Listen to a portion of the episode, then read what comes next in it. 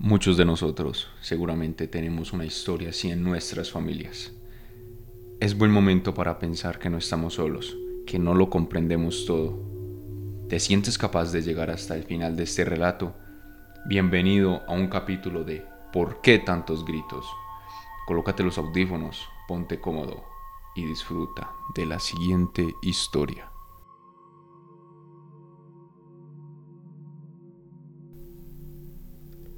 La noche se aproximó súbitamente.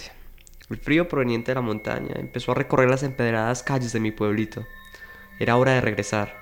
Me despedí con quienes estaba y eché una última carcajada con el tendero que nos había acompañado toda la tarde en nuestra tertulia de andén.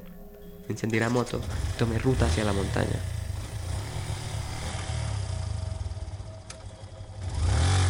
La casa de Martín estaba algo alejada. Las luces del casco urbano solo le acompañaban hasta el principio del camino.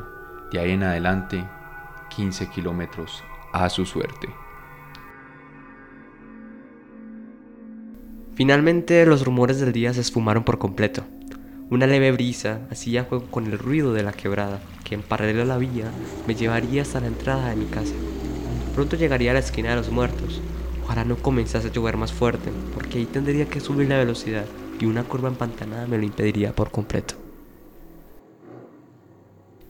Por décadas, la curva que significaba el intercambio vial rural entre la ceja y la unión había sido escogida para arrojar los cuerpos de personas que en los asesinatos selectivos habían perecido.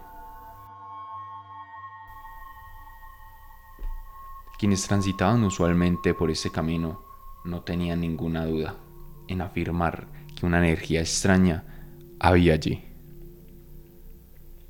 Mi predicción se cumplió.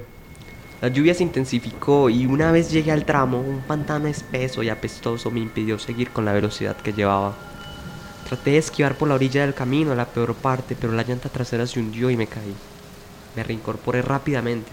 Me sentía vulnerable, observado, como si hubiese caído en la trampa que se había colocado exclusivamente para mí. Limpiándose el lodo y levantando la motocicleta, Martín escuchó algo en los matorrales. Helado, trató de apresurarse a sacar la moto y ponerse en marcha lo más pronto posible.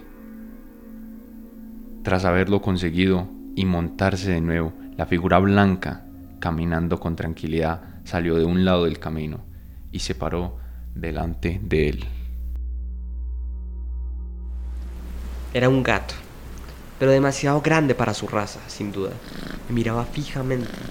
Ningún otro ruido aportaba a sus ojos brillosos de mí. Sentí horror, era peludo, enorme.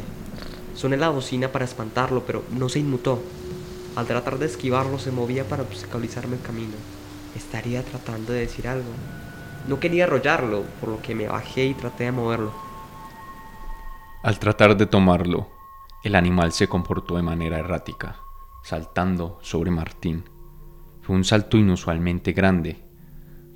Un segundo intento se hizo necesario, pero esta vez, sin saber cómo, fue a parar nuevamente al pantano.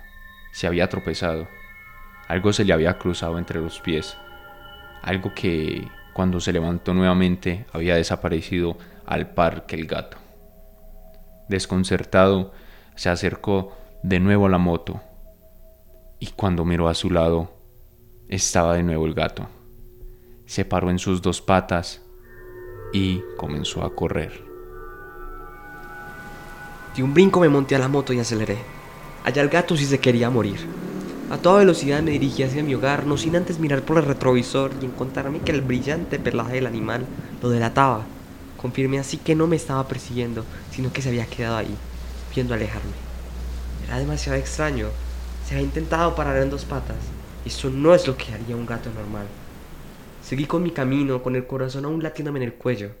Llegué sorpresivamente rápido a mi casa. La tormenta era torrencial. La quebrada seguramente se desbordaría al día siguiente. Estaba sacando las llaves de mi bolsillo cuando en la casa de los vecinos escuché dos gritos secos, fríos, ahogados.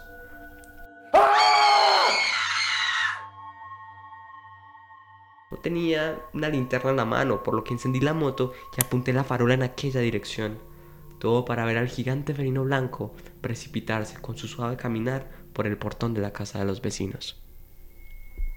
Pocas son las personas que de manera afortunada pueden narrar haber visto el gato blanco.